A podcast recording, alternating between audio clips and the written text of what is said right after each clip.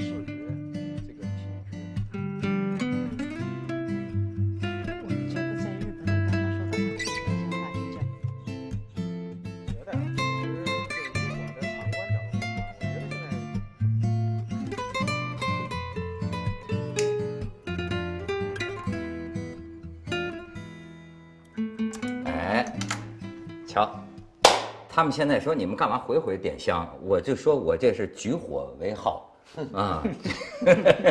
哎，是一个美女，你知道吗？就是那个专门做这个沉香的，嗯，然后经常问我有没有香，然后说你是不是又该续香火了？哎，今天给你们介绍，这说明这节目啊，曹老师，这是我的私货节目，因为这是我私货的不，我私人的好朋友，这个徐磊啊，哎，曹老师，你你应该见过他的作品，画家。久仰，久仰，非常喜欢他的作品。对，但是刚才曹老师说，一直以为他是像妍妍这样的年轻画家。是啊，我以我以一直以为你很年轻，作品年轻，作品探出一种新锐感。哎，而且谢谢谢谢，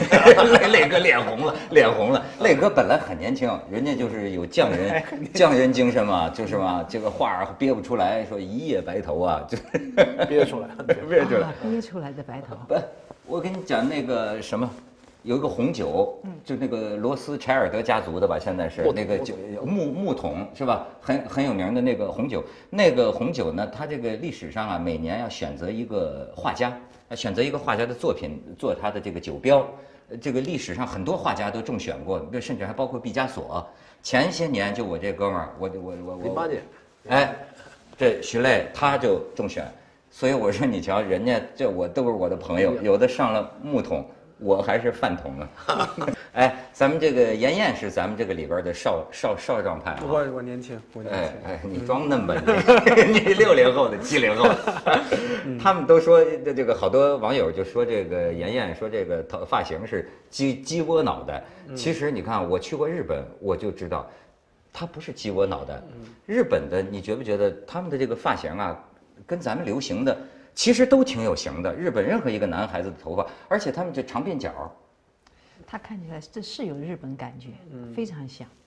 二次元嘛，二次元嘛，妍妍。当时确实常去，确实是常去。对对对，哎，但是呢，就是我我最近去这个日本去了一个地儿，他们现在说这个谁啊，那个就寿司之神嘛，啊小野小野二郎，小野你再去吃不着了，就退退休了，九九十了嘛，九十了。那个时候文道就是说，哎，说日本这个寿司之神，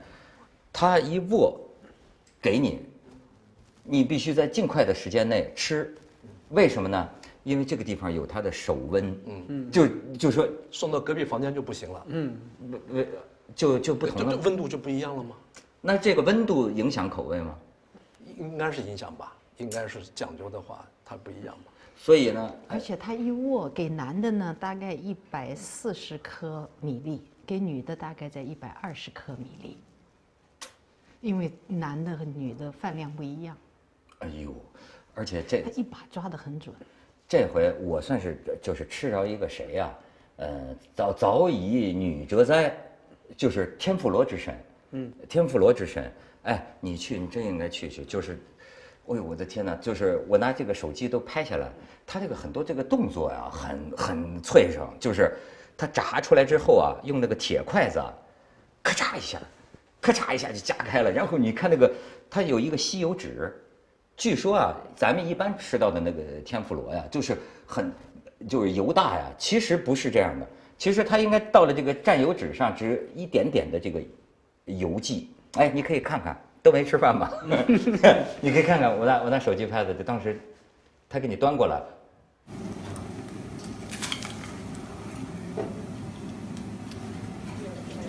推上去，饿了，饿了。而且你知道我为什么说这这这这，我我才知道他这个天妇罗呀，外边的这个面衣呀是很薄的一个一个面衣，然后呢，这个一下锅里就芝麻油一下锅一炸，它实际上是利用这个水油不相容的这个原理啊，里边的这个水分不是往外蒸发吗？但是这个面衣呢又挡密封了，于是等于在里边是蒸熟了。对吧？它好像是炸，它里它里边是蒸，但是这个关键就是这个、这个火候，而且老头儿特有意思，你可以看看这这这几个照片，就是说，你看屋里的东西，都是说日本什么的的顶顶级的艺术家就做的，你看都很非常讲究每一件东西。你再看下边儿，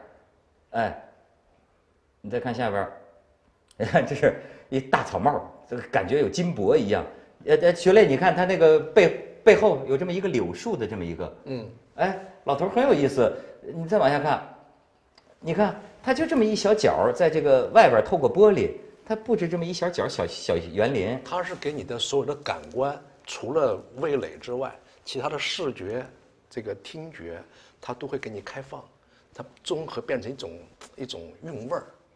它有它有这样的，不是吃这个东西已经不不是简单的吃的事情。不，而且啊，你就猛你猛一看，我一看这个老头儿啊，老头七十多岁了，七十多，你一看完全不像个厨子，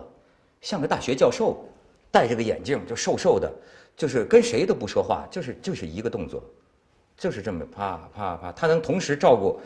呃，比如说这你为什么要在吧台呢？就是因为吧台这个天妇罗就讲究从出锅到你的嘴，时间最近。然后呢，同时比如说照顾你这一桌，他就看着你吃完了，给你给你给你，有的东西在里边是十到十五秒，有的物料在里面是三十到四十五秒，哎，他能把你全就是照顾到。你看，你看这老头儿，你看我们还看他呃在店里摆他这杂志，最后呢，老头儿给你看这个画画，他他给你的客人就是画一个画，而且你说这是这是收藏家。你去了之后，你等着的时候啊，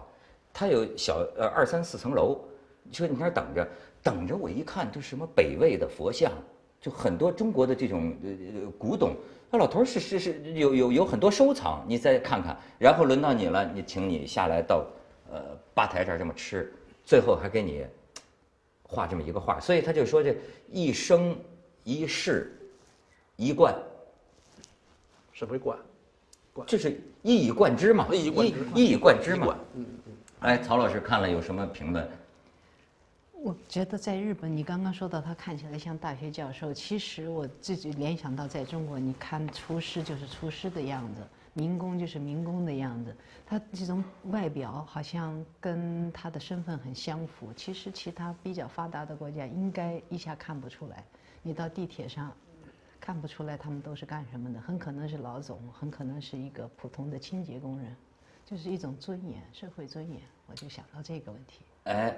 你说这个尊严，这也挺逗的。就是说，你知道日本有些这个老行尊呐，就是你初次接触他，你会觉得他有点傲慢。就是我有一个朋友就吃这个天妇罗，你看咱们就说，哎呀太好吃了，外焦里嫩，对吧？给我夸一通，老头儿呢就跟你有点生气似的说，就是应该是这个样子的，就老头就是应该是这个样子的。他就是他们讲，咱们叫什么匠人呐、日本人叫一种职人精神。日本的拉面店，日本的拉面店就是最小的那种拉面店，都是乡间的，都有一一般都有一个规矩的，你吃拉面最好给人连汤都喝干净。哎不然呢？这表示就很好吃啊，然后特别高兴，收碗的时候高兴极了，就就觉得，哎，你很尊重我。你要是说吃两口给人剩了一大堆，不行。而且要吃的稀里哗啦的，哎，吃的稀里哗啦出声，哎呀，好吃好吃，我全吃干净了，最后连汤都给你喝光了，非常高兴。哎，而且我就觉得他们呢弄的，你看画这画，刚才你看了吗？哦，这是他的画。他画这画，我关键我为什么今天就就就就拿来啊？我是想说啊，就是一个厨子或者一个炸天妇罗的，他呀怎么认识这个事儿？呃，我就我就说为什么我把徐磊请来？我觉得他完全是觉得自己是艺术家，而且他觉得他这个行业好像就是个艺术界，否则他不会写这个画。你看他这儿写，他这写什么话？我给你念念啊，就是对我而言，天妇罗是一种艺术创作，是在工作中对美学的实践。你看他讲，在日本饮食文化界中，如微风拂柳。哎，他这意思就是说我追求的不是跟你们大红大紫，在你们这儿当老大，不是。我要把我的天妇罗的艺术啊，这个美学，要到润物细无声，就是如微风拂柳。虽然没有大的冲击力，但能使人感觉到其存在，体会到其魅力，享受到其优美。这是我真正追求的目标。天妇罗的口感，在时间、瞬间，甚至呼吸之间，都会有很大的变化，也可以说是时间美味，就是尽快送你嘴里啊。我估计他恨不能直接跟你嘴对嘴儿，然后，你看，在最短的时间内品尝，能体会到最佳状态的天妇罗，这也是我最大的荣幸。你说这老头儿，就这么一个，就这么一小店，啊，哎，徐磊，你说这匠人和艺术家有什么不同？呃，艺术里面，在中国艺术里面呢，它有两类，一类我们知道的文人画。还有一类就是我们讲的工匠的画，这个呢，这个观点呢是董其昌明代的时候，董其昌南北宗提出来的，他会贬这个工匠这一类。但是可是我们的中国历史上嘛，这个宋画其实它是带有一种写真的，啊，比较比较工整的那那一类的风格，所以这一路的绘画在中国的文人画元代以后文人画的主线下，它一直是被压制的，被压制的。所以我们的这个这个这个画的艺术，工匠类的画，它最重要的东西是叫具体，要非常具体，嗯，具体的描写这个东西。它不是说我画一个云山雾罩的一个东西，或者意念当中我就把这个这个这个事儿就说了，它一定要具体。所以在那种呃呃，比如说讲那种帝王的事迹啊，这种作为历史记载的绘画，它一定要具体嘛，对吧？你大阅图，嗯，对吧？你康熙南巡图这类东西，一定是要有非常具体的描写，这个情境就相当于新闻联播，嗯，能够把这些东西能够呈现出来。所以绘画里面的工匠性的这一路的绘画，后来到了宫廷里面。哦，康熙大阅图那个时候没电视的时候，没电视嘛就是清朝的新闻联播是吧？或者是这曹老师是专家。我觉得匠人和艺术家还有一个不同，尤其是二十世纪，还有一个不同就是匠人就是跟着别人学，把别人的传承通过作坊、通过师傅教给你，你没有变化，变化比较小。而艺术家呢，尤其是二十世纪或者是文人画，强调的是一种独立的思考。所以现在提倡匠人精神，我不知道是一种敬业的职业精神呢，还是一种，啊、大家都不要考虑了，就只管画就行了。你哎，你看，就是我现在发现这个匠人匠人精神这个词儿啊，在中国有点聊恶了。我们说在这个什么网上征集，就是说他们呃网友啊有什么看法？有好几个人就是说说匠人这个词儿啊，在中国给玩坏了。它的定义不准确。对其实现在的定义跟古代的定义，包括跟日本的定义有点混乱，有的时候怎么说中国的贬义的是匠气，你管什么叫匠人？对对，匠人跟匠匠气不是一回事儿，其实那个语境完全不一样，大家都是在偷换概念，换来换去，最后互相说的都不是一回事。还有一个问题就是一呃，中国美院现在叫中国美院，原来叫国立西后艺专，是蔡元培建呃主张建立的。当然，就是第一个中国美术学院要去要提倡一种用艺术带呃用美育带宗教宗教，，嗯，他就提的不是宗匠人精神，现在再回到匠人精神，所以这有一个有一个问题是在提倡什么？哎，曹老师，我不听说你说你呃挺反对现在提这个什么工匠精神？工匠精神一定要有，就是就是敬业精神，这种精致做到极致一定要有。我觉得日本的匠人做的特别好，但是作为大学，你不能提倡匠人精神。你大学是培养开拓性人才的，不是培养手工匠人、师傅带徒弟，那就整个错了。中国的美术教育二十世纪之所以不同，就是因为我们有了新式的美术教育。新式的美术教育就不是琉璃厂或者是哪个地方师傅带徒弟，比如说裱画，琉璃厂裱画的师傅浆糊打出来了，拿手蘸一下尝一下，再加点矾，够不够？太多了，那兑点水，它就没有一个微，就什么一个数据不能，量化，都不不能量化，不能规模化。所以它这个就是匠人。哎，你讲的有点意思，这让我想起我们这个头一期啊，不就讲那个师徒嘛？嗯，哎，那个时候也有这个好多网友就是说这个事儿，说中国的这些是不是老棺材瓤子？上次马未都就是讲哈，就说私约和公约啊不一样的，就是说中国的这个玩意儿，你这个传统的师服呃师徒是吧？你就得这么学，你就得守这个规矩，你入了这个门儿你就守这个规矩。哎，但是我觉得有个小年轻呢讲的挺有意思，他说我觉得西方才是真正的天下为公。就是孙中山的那个，其实就像中国当年周朝的时候讲这个共和，就这个概念叫天下为公。他说几千年中国人实际越来越自私，但是你看西方，西方也有这个师徒，也有这个绝技等等传承，但是人家最后呢变成了公立的大学，公共的这个教育啊，既有传承，而且呢。也有这个创新和鼓励发扬，也没有你这种什么师傅徒弟这这这这这一套，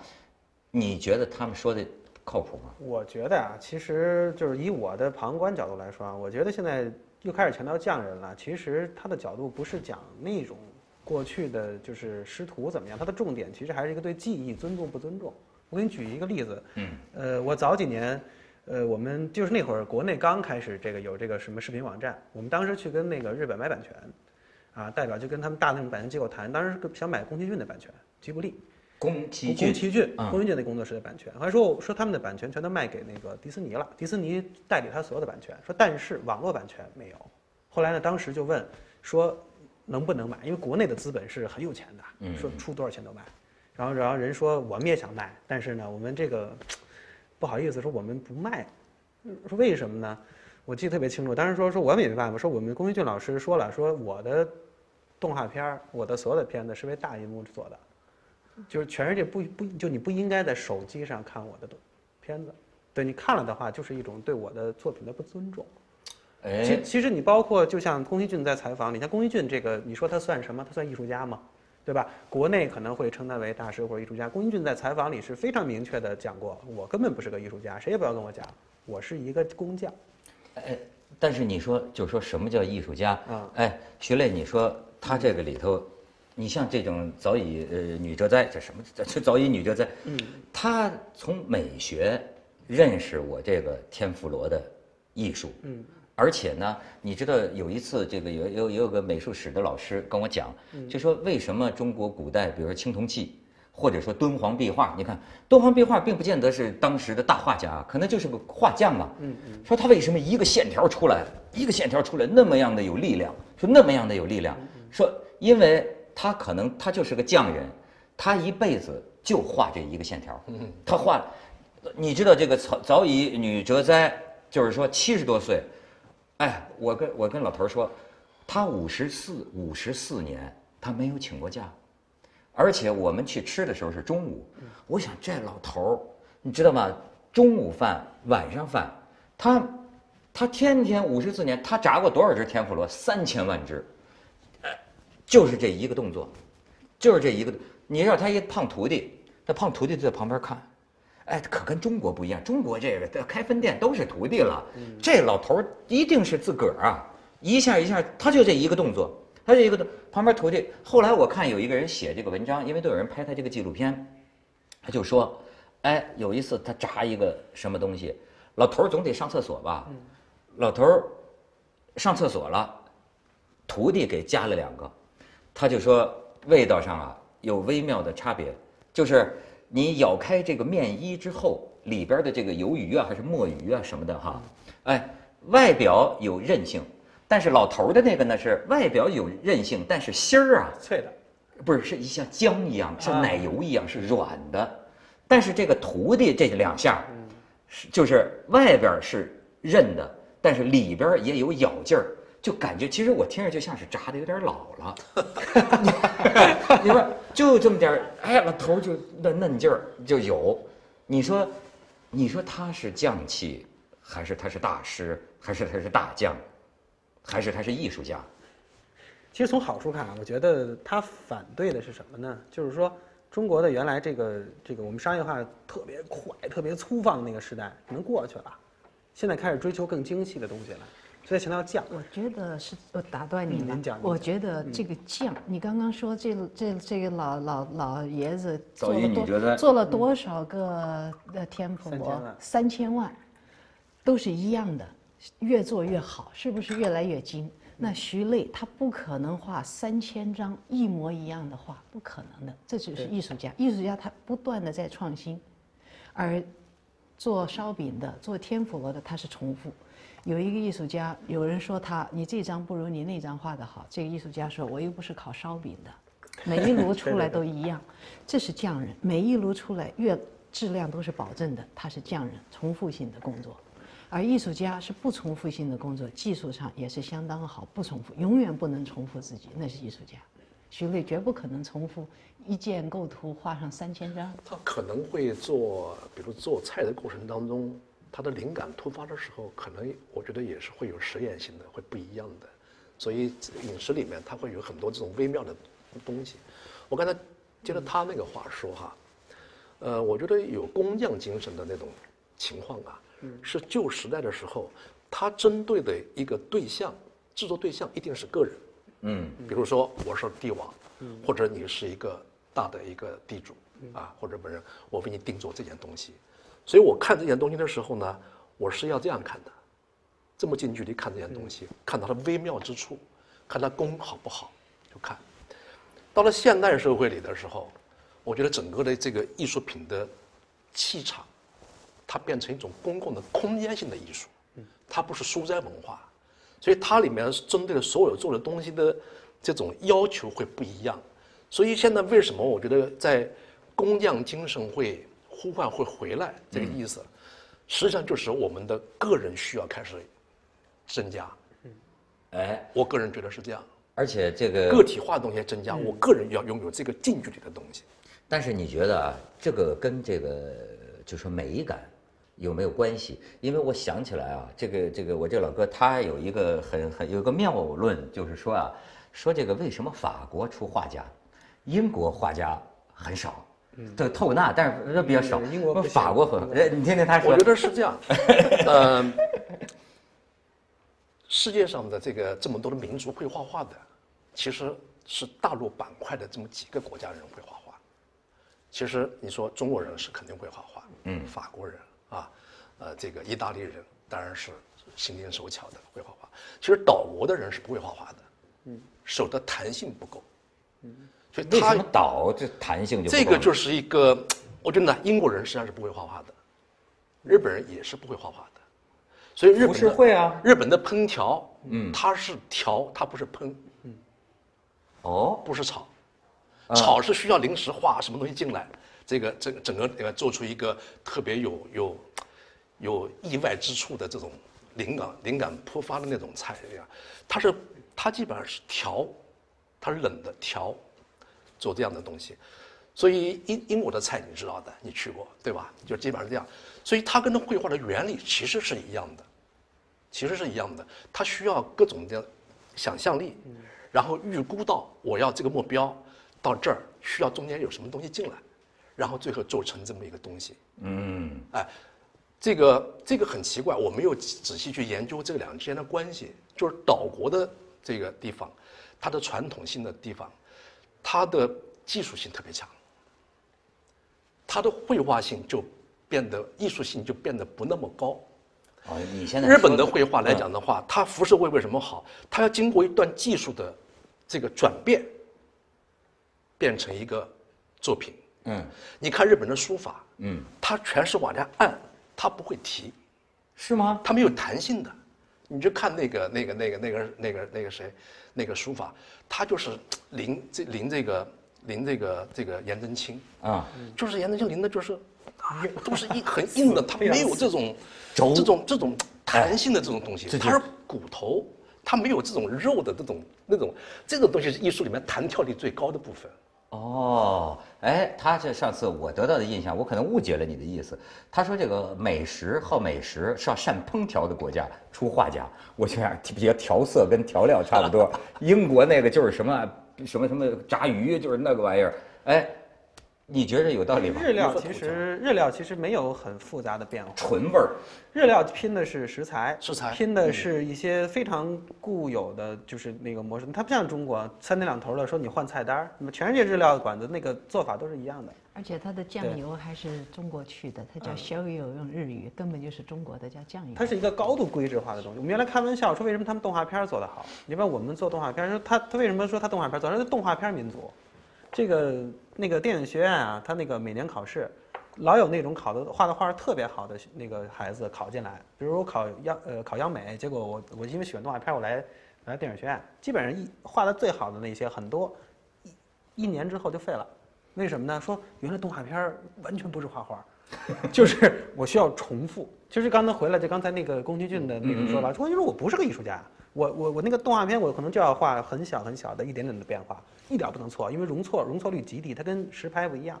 容错率特别低，画错一点就飞了，最后最后就就不行。然后我就有大量的东西是死规矩，我这个人的阴影转面怎么转，这些东西在你真正的那个那种画的画画画的特别好的那种孩子，他的那种灵性他就做不了了，他觉得这这个我受不了，我要疯。但是这个啊，确实，我觉得我听你们这么说呀，嗯，它真是两个标准，两种观念。嗯，你比方说，呃，你说日本的东西，那天我跟我一个朋友就说，哎，你觉不觉得日本所有的东西啊，都有一个心？就这个，你像这个这个呃小小野二郎，其实你当然你们说，因为保持一个手的温度，但是这个啊，另外有一种心意在，哎，这样给你，就是无比的这个恭敬，然后呢，哎，讲究到你像讲究，我就希望我这像春风拂柳，它所有的里边啊，就是你说这个什么叫匠人或者什么叫艺术，但我觉得他到某种程度上，他有一种虔诚，他做一个东西，哪怕是个盒子，哎，他有一种这种虔诚，这个心灵附加值。灵魂在里我面。我我其实现在西方已经有这个研究了，就是同样一个食物，给你一些心灵附加值，改变你的味觉，你就是会觉得好吃。这玩意儿就是，而且呢，你知道，就是咱们有个朋友，就是收藏界里很有名的这个黄玄龙先生，他呢就是收藏这个明末的这个很有名，比如说嵌这个螺钿，哎。他就找一个日本的摄影大师，日本摄影大师专门善于拍那种幽暗的，就黑森林里边的那种上田一彦，上田一彦是吧？他专门拍的是黑调子，里面有无穷的层次，就用来拍这个明末的，叫做这个周柱嘛，就是一个名家，明末名家，就工匠嘛。但是这种名家该怎么看？你可以看看这个，他给 他他他，哎，贡献给我几张这个图片，你看看，这就是周柱的。你再往下看，就是嵌这个螺钿的这种工艺，你仔细看，你就觉得实际上这不像是咱们平常看到的那种民俗工艺品，它甚至你说它是画，我认为也是画的，呃，很好的画。然后呢，你看他就是讲，就说这个这个里边有一个明代的一个一个人，一个大文人叫这个张岱的嘛，叫张岱的，呃，写的一个评论，就是说这个张岱的意思就是说啊，这个就是说每个年代都有每个年代这个艺术的最高峰。你比如说这个商周，那就是青铜器，对吧？可能唐朝表现在唐诗，对吧？可能这个宋朝表现在汝窑、宋词宋词对吧？他说，哎，他说，但是到了明末，可能表现在家具。或或这种这种工匠，这种你你看你看，这也算是这到到明还是到清吧？清吧，就是不敢说明。你看黄花梨的这是这种小匣子，你说它不是它的实用性到底有多大？它更多的就是它这么一个小的器物，但是它有了某种让你觉得特别美的这么一种追求。所以说，最后这个张岱的这个结论就是说什么呢？他就说啊，就说呃，到了明末就玩这个，但是这个里边体现出来的水准和他这个这个这个这个美感，就是啊。跟这个后世鉴赏家心力、目力什么真界相投，是启工匠之所能办乎？他的意思是达到了这个周柱这个水平，难道你还能说他是工匠吗？对吧？他认为他的结论就是，盖既也而近乎道矣。嗯，就是说技近乎道，就是对，哎，从气的层面已经到了做的太好了，到到了道的层面。同样的例子就是在绘画里面是仇英，嗯对吧？仇英实际上就是工匠画家，嗯，他不会写书法，他的书法都是别人对题，是吧？文征明给他对题，呃，他只会写“求音质”这么几个字，但是他的技术水平在当时实际上是超出人太多了，嗯，超出太多了，所以他就是可以，就是，呃，在临古画，现在过去没有没有这个这个呃画册嘛，你就把画这个惊鸿一现的时候把它临下来，作为一个版本留下来，所以当时技术它太高了，然后自己捎带也有自己的创作，所以他就是一个在明四家里面唯一的一个不是文人的画家，但是进入到这个哎档次里面去。技进入到你，刚刚说的这个明末清初明末玩的那种心很重，各种各样的螺钿啦、器物啊，都大家都玩到了极致，既近乎于道。好想提呃，我想到一本书叫《掌物志》，身无掌物，文对对对正亨的《掌物志》，对对对就是他告诉你到什么样的，到什么层次，怎么个制式，怎么回事，他就写的非常仔细。你就玩东西，这些小器物都要有些。但是但问题在于什么是他们所说的这个道？哎，妍妍，你比如说，你比如说赵本山，这算是这个技能，我觉得某种程度上也算技能通神，就是他的这种。他们都讲说赵本山的这个表演体系啊，不是电你们电影学院表演系的这一路，呃，甚至有人呐，我觉得那说的就太夸张了，我也不知道该不该说认为是东北那边有这种萨满教的啊。这种遗迹，呜，就是说二人转呐，有的时候你见过他那个表演呐，真像附了体。我老跟他们说，我有一次看见，就说赵本山参加一个节目，就是说，他说我给你们看一个盲人，我学一个盲人，他背过去，哎，所有的观众都哇，他背过去，哎，你就觉得他像个像个盲人，所以就是那种感觉就更像是附体了，你知道吗？哭戏本来就是一家呀，你看现在剧组剧组里经常还得请个神拜个神呢，这个是非常正常的。因为这中国古代，中国古代那个就是演那种戏，有的时候那种官或者皇上演戏，说前前第一天有的时候要开演，有专门有有有规矩的，要演的一些那种跟神什么相关的戏，说要不然你不做这个事情，就跟现在吃开机饭似的，你不做这个事情，这个戏一定最后让你在戏台上会有问题。有的人演着演着就就就对呀、就是说，他所以我就是说啊，这个这个有个好像有个最高精神，但是不同人指的不同。比如说你们画家，你们说的大画家，他最高精神是什么？但是有时候我也感觉到，有的时候就是技能通神。你说的对，就是这个神在里面，他把整个自己的灵魂放进去了。徐磊画画也是这样画吗？我我是我是接着你这个话题啊，呃，我到大都会去看展览，它同时有日本馆和中国馆。我先看日本馆，看完之后我觉得很好，嗯后来我就到中国馆去看，我一看日本文化跟中国文化还是没法比，对，因为中国的文化接近于天，日本人是地，日本人这个，所以你刚才讲的工匠精神这件事儿啊，它太紧了，它他是这样他是我觉得呢，他我到二条城去看幕府的那个那个那个京都，京都，他那个呃德川坐的位置嗯和底下大臣坐位置高一个台阶，嗯，高一个台阶，所以他的等级的制度其实不像中国，你去你去朝圣一个一个皇帝啊，那种这么多台阶上去，让你觉得给人恐惧。日本基本上它是一个相对平民化的一个这么一个社会历史上，然后他因为做的低，我当时就看那个地方，我就想，他做的低，所以他看微观的东西的时候，他能看得见。中国人中国人去站在高高的山上面看那个东西，都是大概齐，大概齐，他文化整个大都大概齐。所以我们也都模模糊糊。对，但是这个是很高的一个境界，是是是，恍兮惚兮呼。吸。所以日本的这个这个这种低的姿态，所以他对微观的东西，包括日本的这个作家哈，一个是呃指示部啊，一个是那个那个写那个那个两个女的嘛，就是两个女的，哪两个女的？呃就是那个呃整枕那个枕草子那个啊枕草子啊，青少纳纳言嘛，对对对，呃，这两个都是属于对日本文化是非常大影响的两位女性，就是她的这一个是世界上第一篇长篇小说，另外一个就是青少纳言，就是讲怎么看微观的世界是是怎么看的。嗯嗯。因为它整个延续到整个日本的文化里面，都是属于这种特别细微的，嗯呃小即是美的那种世界，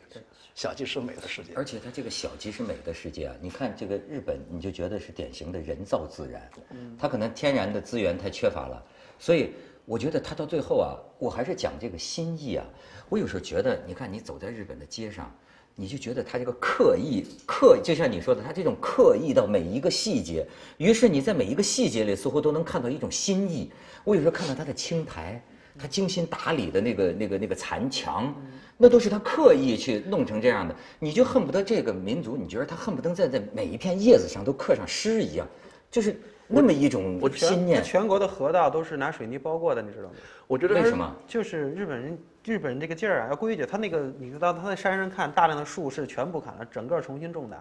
哎，那么他是根据一个什么神，根据一个什么精神？我觉得他好像把他一种心意啊，普降在所有的这个自然物上，甚至于要我说，哎，你说某些这个诗情画意，我还有有有两个，我为什么我说它体现在任何一个细节上？你知道，就是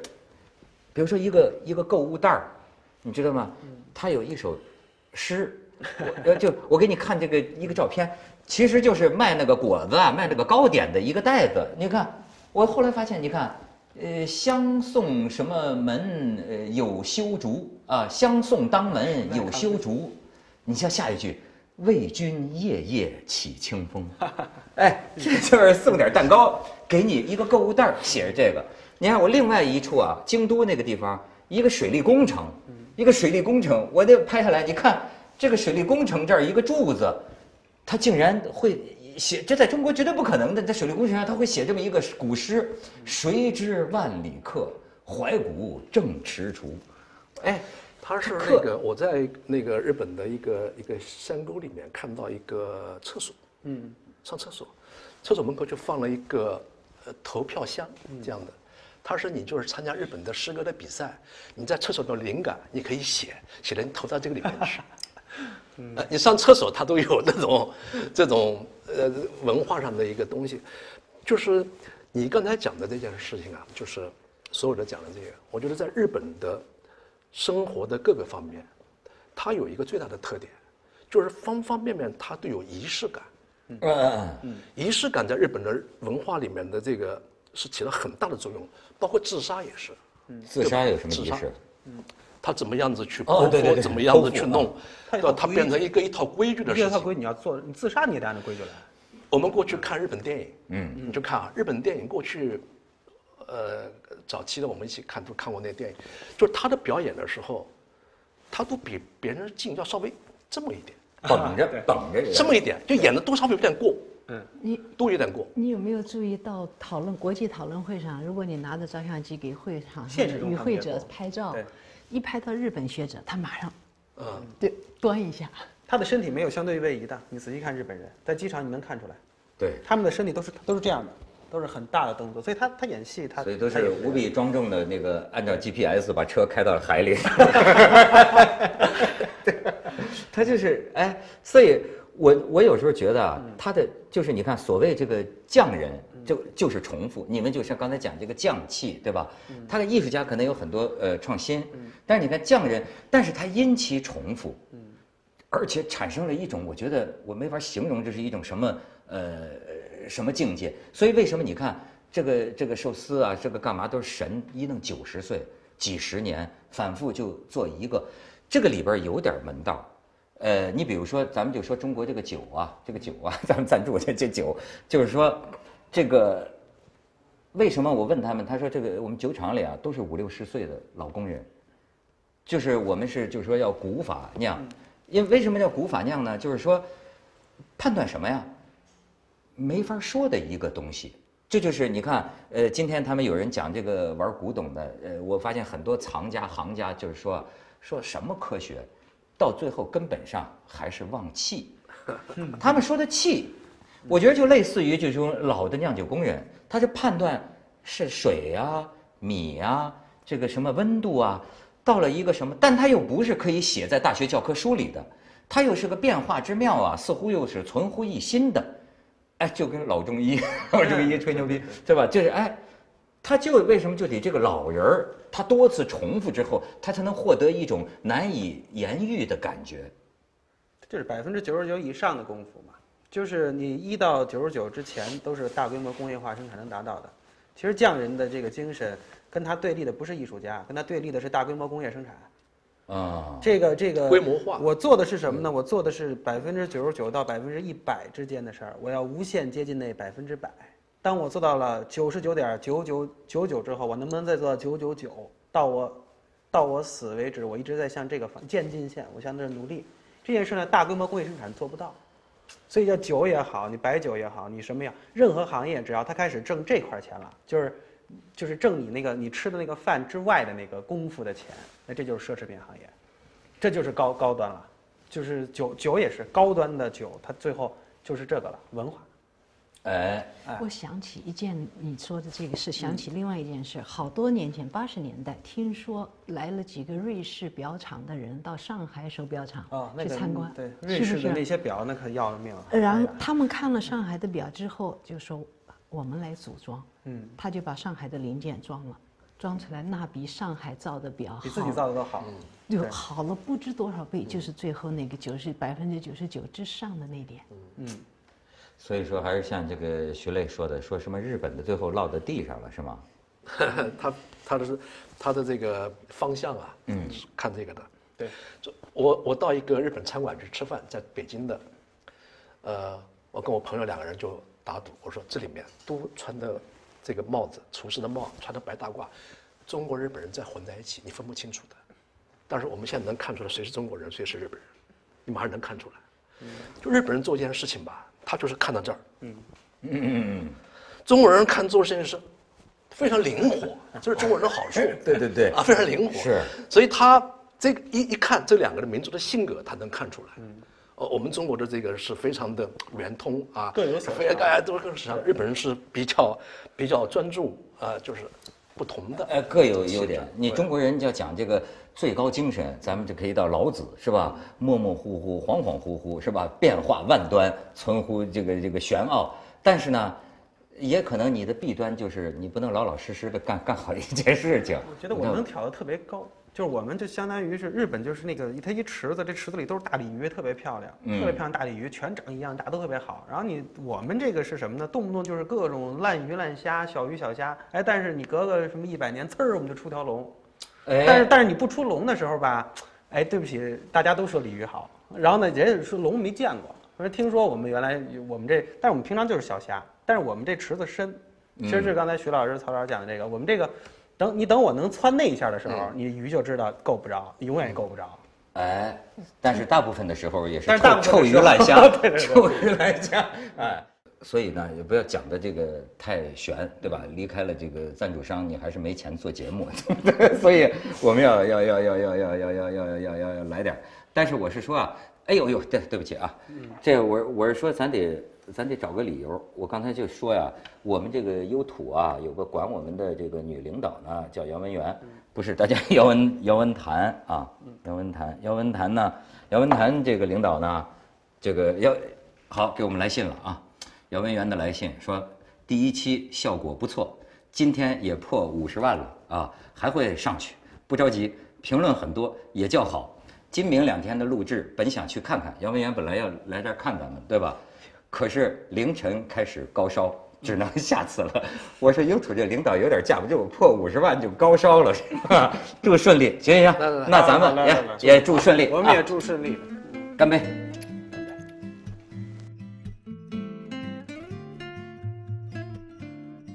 我想的工匠的话，这个呢，这个观点呢是董其昌明代的时候，董其昌南北宗提出来的。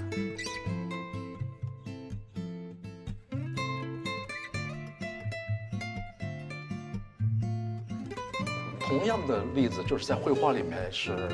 仇英，对吧？仇英实际上就是工匠画家。嗯。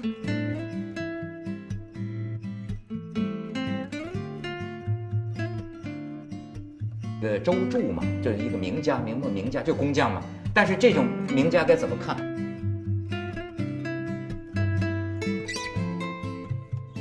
英国画家很少，对透纳，但是都比较少。英国法国很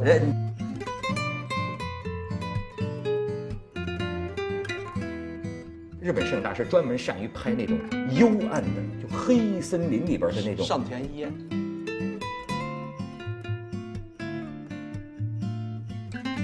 呃，青少纳纳言嘛，对对对，呃，这两个都是属于对日本文化是非常大影响的两位女性。